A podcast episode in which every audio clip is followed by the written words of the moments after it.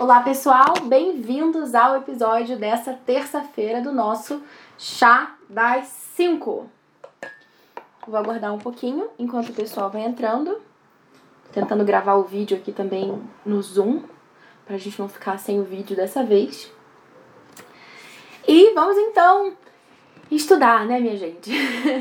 Hoje eu fiz uma postagem mais cedo divulgando o tema dessa nossa live, desse nosso chá das 5, e alguns de vocês devem ter visto lá. O tema de hoje é fechando o círculo. Que círculo, né? Que assunto meio estranho. Mas, como alguns de vocês já sabem, nós estamos nos encontrando aqui nas terças-feiras, no Chá das 5, toda semana, justamente para que a gente possa estudar juntos, né? Conversar. E nós estamos fazendo é, em algumas semanas, não todas as semanas, a gente traz o resumo do capítulo, de um capítulo do livro Consider This, Charles Mason and the Classical Tradition, que traduzindo seria algo como Considere isso, Charles Mason e a tradição clássica. Nós já estamos indo para o nosso sexto capítulo desse livro. Então, se você perdeu algum resumo anterior, pode conferir lá no nosso, na nossa página do SoundCloud, ou no iTunes, no Castbox, enfim. E nessa postagem é, eu comentava é, justamente que a gente ia falar sobre esse assunto, esse é o título desse capítulo, que eu traduzi como Fechando o Círculo, mas que no literal seria Drawing the Circle Closed. E é o momento em que a gente vai amarrar três conceitos, três elementos essenciais de uma educação clássica que a gente já estava vendo anteriormente nos capítulos anteriores. Se você está chegando aqui agora um pouco de paraquedas, nesse livro a gente tem a Karen Glass como autora, que é uma das fundadoras também do Ambleside Online. O que, que é o Ambleside Online? É um currículo americano né, que foi feito uh, por famílias que têm admiração por Charles Mason, querem implementar o seu método, a sua filosofia de educação e desenvolveram esse currículo, é um currículo gratuito, muitas famílias usam. Tem muitas dicas interessantes lá de livros e tudo isso. E a Karen Glass é uma das fundadoras do Ambleside Online. E ela criou, então, é, criou, ela escreveu esse livro ah, justamente comentando a relação entre Charlotte Mason e a tradição clássica de educação. Algumas pessoas inserem Charlotte Mason nessa tradição, assim como a Karen Glass, é isso que a gente vem falando aqui, e outras pessoas não, distanciam é, a Charles Mason como se ela tivesse uma proposta diferente. Né? Educação clássica é uma coisa, Charles Mason é outra coisa, mas não é o nosso ponto de vista aqui. Nós respeitamos as pessoas que têm esse ponto de vista, mas aqui a gente está estudando justamente os links entre Charles Mason e a tradição clássica de educação. Então, se você gosta, já ouviu falar em Charles Mason, achou bacana, ou se você gosta de educação clássica, ou se gosta dos dois, ou se nem sabe do que eu tô falando, seja bem-vindo. E vamos então para o nosso sexto capítulo. Pode ser que você não entenda muito bem algumas coisas que eu vou falar aqui, porque a gente já falou sobre elas pormenorizadamente nos capítulos anteriores. A gente se encontra sempre aqui toda terça-feira às 5 horas e idealmente duas vezes por mês, de 15 em 15 dias, a gente faz um, um resumo do capítulo do livro e nas outras semanas, intercalando, a gente fala sobre outros assuntos, sobre virtudes e tudo que realmente vale a pena.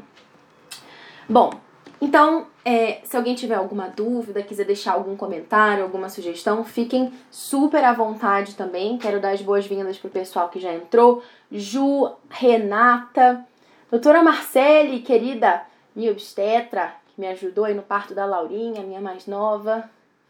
Dani, Jana, Jéssica, Luci, Catiane, bem-vindas. Bem, então, vamos lá, né? Já tenho aqui as minhas anotações. Afinal, um resumo, né? então a gente tem que fazer uma coisa séria, não só ficar falando aqui na minha cabeça, mas eu vou aqui me valer dessas anotações que eu fiz. Bom, um, a gente viu então anteriormente que existem esses três elementos que, embora a gente nunca vá encontrar num currículo, né? Imagina você entrando, entrando num site, vou ver um currículo aqui de uma escola clássica, ou então vou entrar aqui, vou, pegar, vou baixar esse programa de, de disciplinas, uma coisa assim. É, você nunca vai encontrar esses três elementos nessa lista, mas sem eles é impossível a gente falar de uma educação clássica. Que elementos são esses?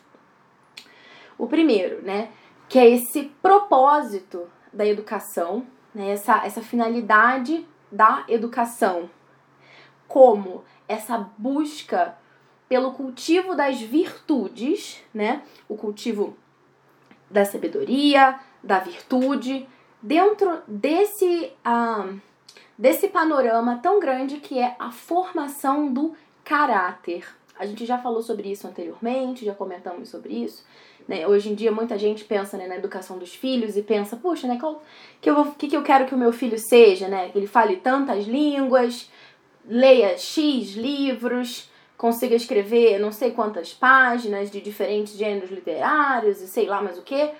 E a gente esquece muitas vezes, né, de quem, né, quem vai ser esse meu filho. Não o que ele vai fazer, mas quem ele vai ser. Então, todo esse destaque da formação do caráter e do cultivo das virtudes como o propósito da educação clássica. Né? Se você acha que o propósito da educação clássica é formar mini gênios, você está redondamente enganado. Né? O segundo aspecto, que a gente já tratou anteriormente, foi a humildade. E até sobre esse assunto, né, o próximo episódio do Pod Clássica vai ser bem legal. Talvez alguns de vocês já tenham visto, mas eu postei lá nos stories uma uma foto da tela que eu tirei aqui do computador. Eu estava fazendo uma entrevista com Rodolfo Braga, que é o esposo da Mariana Braga, que eu já tinha entrevistado anteriormente também. E a gente fez uma entrevista longuíssima, deu, sei lá, duas horas, sobre o método socrático. E a gente fala muito sobre humildade nesse episódio. Então vale bastante a pena também você aprofundar assistindo esse episódio do podcast, que na verdade vão ser dois, porque ficou tão longa a entrevista que a gente vai ter que dividir. Método Socrático parte 1, Método Socrático parte 2. Mas vamos lá, né? Ótima oportunidade aí para você é, ter uma boa companhia aí nos seus ouvidos enquanto você lava a louça, faz alguma outra coisa e vai estudando, né? Não tem desculpa aí dizer que não tem tempo para estudar. Isso não cola mais. Então, a humildade, que é essa essa essa característica, digamos assim, essa é algo que, assim, sem a humildade é impossível que a gente aprenda alguma coisa. Eu já falei sobre isso anteriormente, mas a humildade é aquilo que nos mantém, é, digamos, né, aspas, ensináveis. Por quê?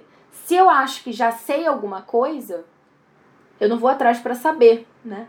Então, é necessário que eu reconheça a minha ignorância para que eu possa buscar o conhecimento. Porque se eu julgo que eu já sei, que eu já conheço, eu não vou buscar conhecer nada, né? Então, parte desse reconhecimento da própria ignorância, né? Como diria Sócrates, só sei que nada sei. Então a gente aprofunda isso, já falamos sobre isso também aqui no Chá das 5. É, e o terceiro elemento que eu falei no último episódio em que a gente fez o resumo do Consider This foi justamente esse, é, esse episódio em que a gente tratou sobre o pensamento sintético sintético, conhecimento sintético, pensamento sintético. Algumas pessoas vão chamar também de conhecimento poético. Isso fica muito complicado de eu resumir aqui. Então, assim, se você não faz a mínima ideia do que eu estou falando, ouça o episódio anterior para que o quebra-cabeça consiga se encaixar direitinho aí, tá?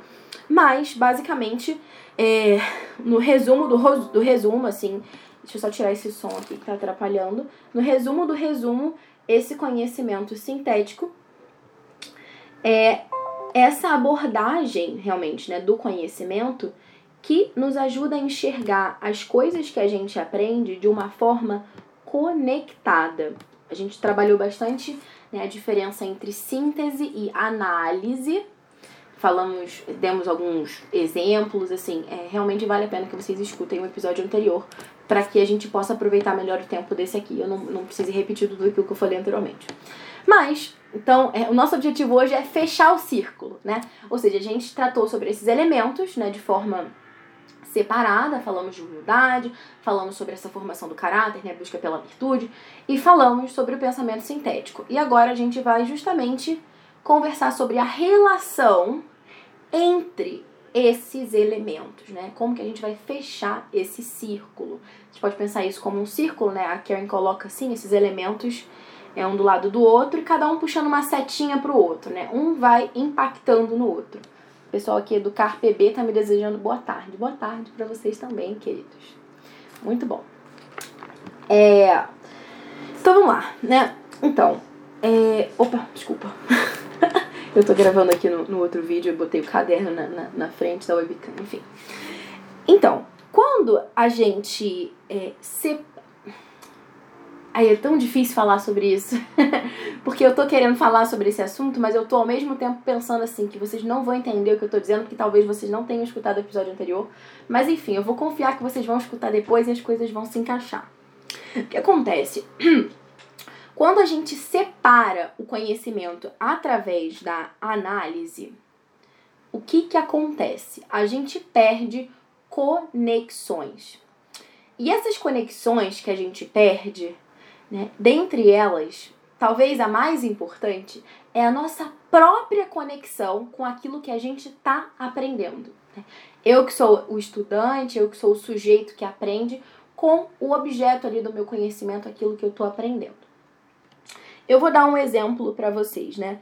É, imagine que, por exemplo, vocês estão lendo uma notícia, é, não uma notícia, um artigo de sei, uma pesquisa, uma estatística é, sobre a pobreza no mundo. Né? Você vê ali o número das estatísticas, é, quanto que aumentou a pobreza nos últimos cinco anos, quais são os principais países afetados.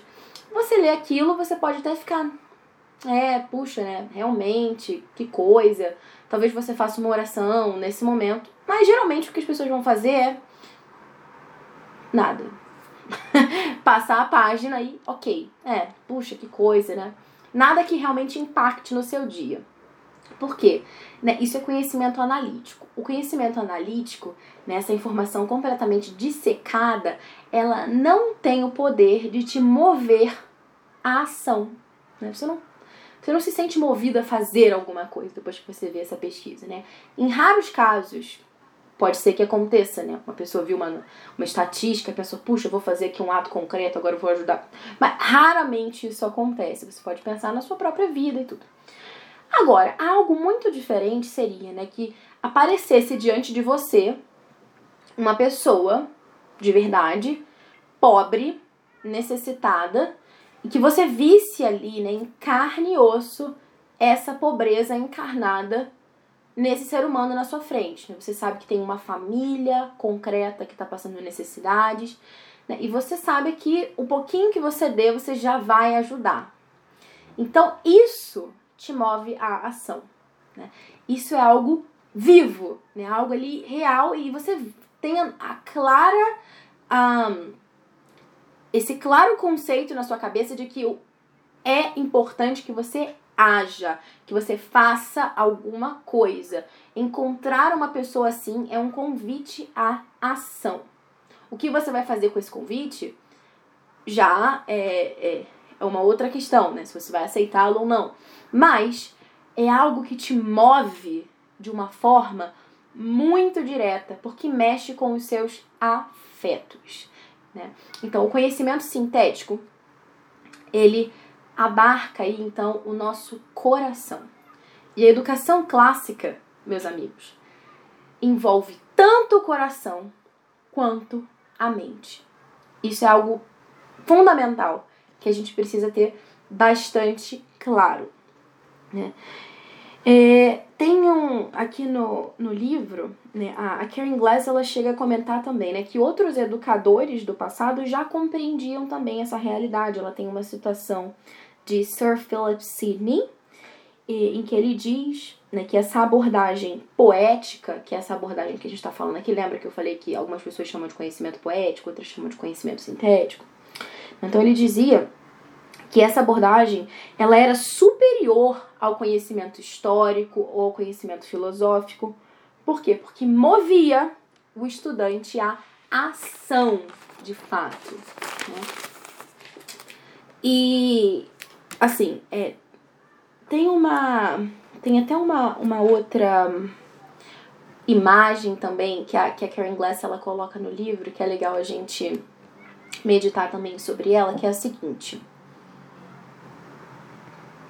Ela fala que tem uma historinha muito conhecida de um menininho que tá na praia e ele vê ali algumas estrelas do mar encalhadas na areia.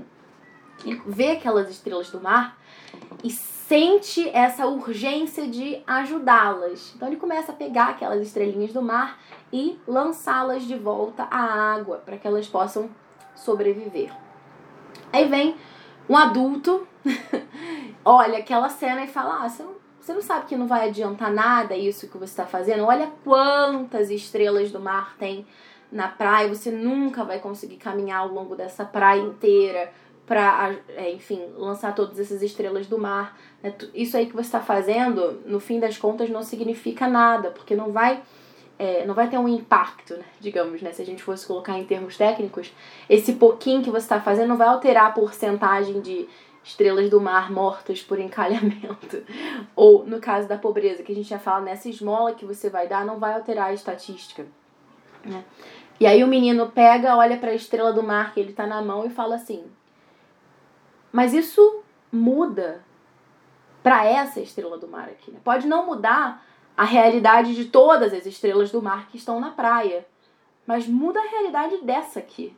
Essa aqui eu posso salvar, né? O homem fala para ele: Você não pode salvar todas as estrelas do mar da praia. Ele fala: Mas essa eu posso. E aí ele joga na água.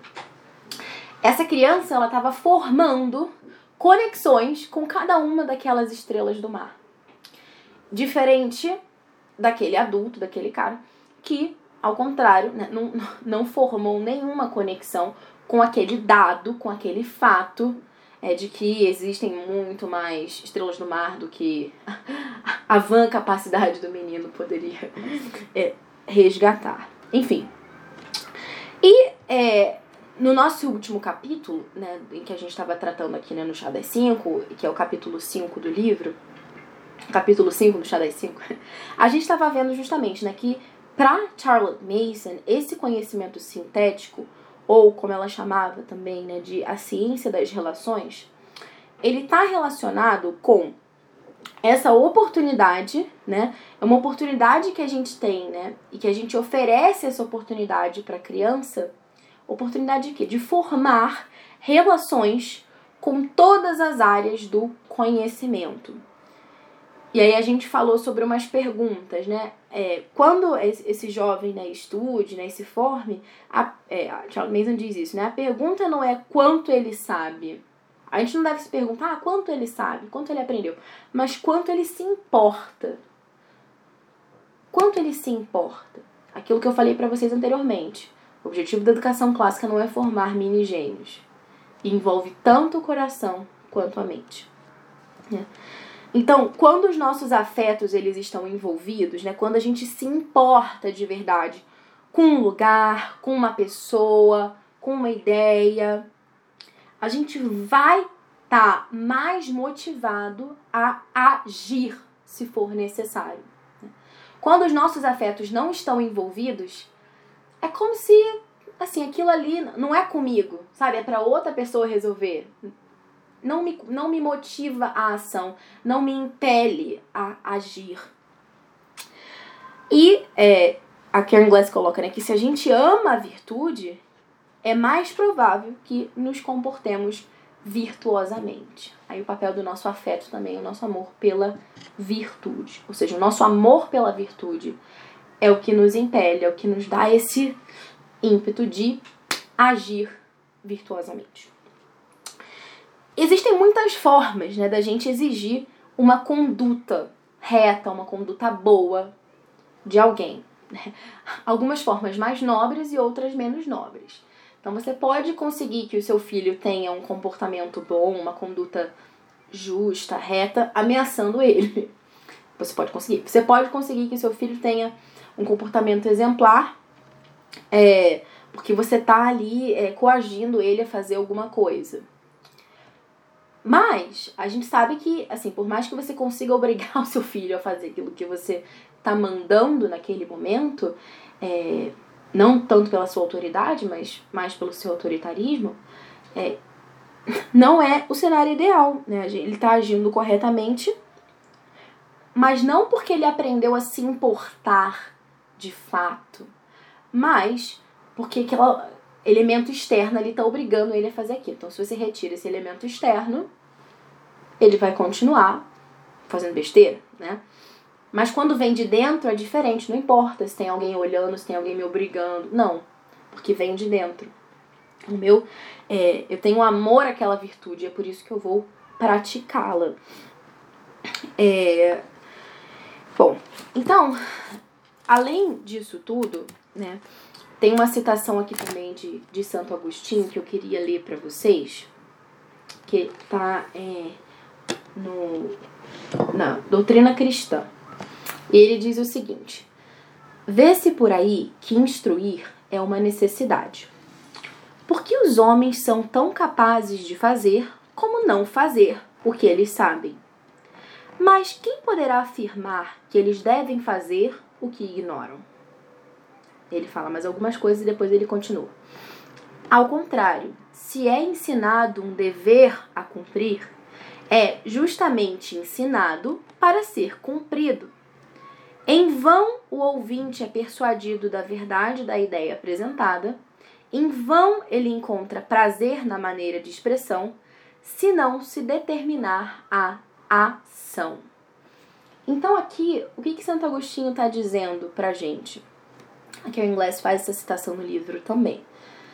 Que esse ensinamento, né, esse conhecimento, ele é ensinado não, ah, eu aprendi só para saber, só para dizer que eu sei. Não. Mas diz aqui, né? Ao contrário, se é ensinado um dever a cumprir, e justamente é ensinado para ser cumprido, em vão o ouvinte é persuadido da verdade da ideia apresentada, em vão ele encontra prazer na maneira de expressão, se não se determinar a ação. Então, em vão aquilo que a gente aprende, se não está ordenado a ação certo? Então, é, esse é, é, tem essa máxima, né? Right thinking leads to right acting. Esse pensamento reto leva à ação reta, justa. Então, os educadores do passado eles tinham na ação a razão pela qual eles buscavam adquirir o conhecimento. Né? E era por isso que eles valorizavam tanto esse ensino sintético. Porque se o nosso objetivo é a ação, né, que não só ele receba um conhecimento para ele ser o, o gêniozinho, não, mas se ele recebe esse conhecimento justamente para agir de uma forma boa, de uma forma reta, de uma forma justa, se ele recebe esse conhecimento para isso, então a gente precisa encontrar um método, uma forma que seja mais eficaz e consiga provocar isso de uma forma mais certeira, né? Ou seja, aí você compara né, conhecimento analítico, né, as estatísticas e o conhecimento sintético. Aquilo que eu tinha falado para vocês anteriormente sobre o pobre, né, concretamente. Então, por isso que eles tinham tanto apreço assim pelo conhecimento sintético. E esse pensamento sintético, esse conhecimento sintético, é então esse link que estava faltando para a gente fechar esse ciclo, esse círculo dos elementos da educação clássica. Então a gente tem aqui, né, virtude, como ela coloca no livro, virtude, Setinha, humildade. Setinha, pensamento sintético. E ela chama que isso aqui, esse ciclo, é o ideal clássico. Né? Então, todos os métodos, ah, todos os livros, ferramentas, tudo aquilo que nos vem à mente ao pensar em educação clássica precisa né, estar a serviço desse ideal. Senão, está descaracterizado que é justamente aquilo que eu estava falando com vocês anteriormente nessa postagem aqui do Instagram, quando estava divulgando esse episódio, né, que muitas vezes as pessoas ficam meio perdidas, né? E assim, nossa, educação clássica, que demais, que legal, vou colocar no Google e vou encontrar muitos materiais para baixar. Então você vai ver lá, né, o que eles ensinavam, como eles ensinavam, qual que é o método, mas você esquece de pensar, de aprofundar no porquê eles ensinavam o que eles ensinavam, por que eles ensinavam como ensinavam. Mas isso é um assunto que eu já falei bastante aqui, também não vou insistir tanto nesse episódio, porque senão fico repetitiva demais e vocês não me aguentam. E, assim, para dar um exemplo disso, a Karen Glass, ela coloca, né, que o quintiliano, ele chega a falar da geometria, olha que, olha que interessante, né, esse, ó, o conhecimento ao serviço da virtude, né, ele fala da geometria como meio de determinar justiça em disputas de terra. Olha, olha que interessante. Né? Então, é algo que, que nos chama muita atenção é, diante de tudo isso né, que a gente falou até agora e que realmente nos ajuda a refletir também sobre o nosso papel enquanto educadores dos nossos filhos. É algo que a gente precisa pensar é né, que os educadores do, do passado eles não estavam fazendo tudo isso, né, os educadores clássicos, porque eles queriam, sei lá, formar jovens bem formados, cultos, gênios, letrados, eruditos. Né? Eles não estavam fazendo isso tudo porque eles gostariam de formar jovens com um pensamento crítico, né? que soubessem refletir sobre as coisas. Não que essas coisas sejam ruins em si, mas o que eles queriam mesmo, né? a razão pela qual eles faziam tudo o que faziam, era que geralmente é, era que realmente eles queriam formar homens bons, homens justos, virtuosos. Então, tudo aquilo que a gente faz, seja da, da escolha do livro até a nossa rotina do dia, dos nossos horários, de quantos quantas horas a gente vai gastar em cada conteúdo, assunto, como você divida enfim. Tudo isso tem que estar olhando para esse objetivo, né? para esse foco, que é esse cultivo da virtude, né? Que promove a humildade, que nos faz ensináveis. E como que a gente aprende, né? Já que a gente está nesse modo ensinável, através do pensamento sintético. E o pensamento sintético nos impulsiona a ação, e a ação boa, né, o hábito da ação boa é a virtude, que nos predispõe é, à humildade, afinal, a humildade é uma virtude que nos torna ensináveis, que nos faz aprender pelo pensamento sintético, que nos propõe essa. Ou seja, é um ciclo, de fato, virtuoso. E esse foi o nosso resumo dessa semana. Eu espero que vocês tenham gostado, tenham aproveitado. Não sei se vocês têm alguma dúvida. Se vocês tiverem alguma dúvida, podem clicar aqui é, nesse ícone da interrogação, podem fazer as perguntas de vocês. Desde já quero agradecer a todas as pessoas que acompanharam até aqui. Vocês sabem que a gente tem um podcast, né? Se vocês não conhecem ainda, acessem lá soundcloud.com.br educação clássica. Acessem também o nosso site www.educaçãoclássica.com. Tem muito material gratuito, vários episódios do, do podcast. Tem outro podcast agora também que é o assunto de família, com o Fábio Toledo, que é pai de 11 filhos.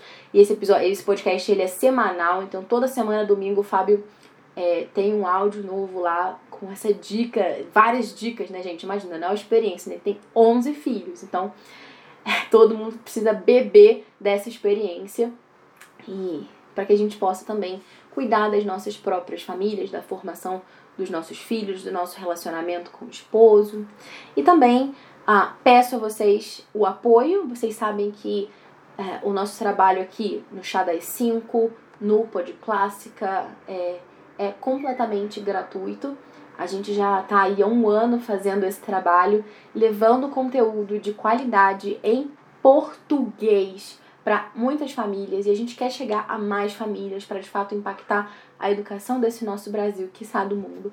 E para isso a gente conta mesmo com o apoio de vocês, para que vocês nos ajudem e sonhem esse sonho junto com a gente. Vocês podem colaborar com o Chá das 5, com o Pod Clássica, com o nosso trabalho a partir de um realzinho por mês, é menos que um café, né? E uh, é só acessar apoia.se barra podclássica para contribuir com esse projeto, para ajudar a custear né, as edições, a manutenção do site, enfim, todo esse trabalho que a gente precisa ter para entregar um serviço que realmente ajude a sua família. Então, ajude-nos a ajudar vocês. Fiquem com Deus, um grande abraço e até semana que vem, na nossa próxima terça-feira, com mais um episódio do Chá das 5, traga sua xícara ou caneca e nos vemos lá. Grande abraço.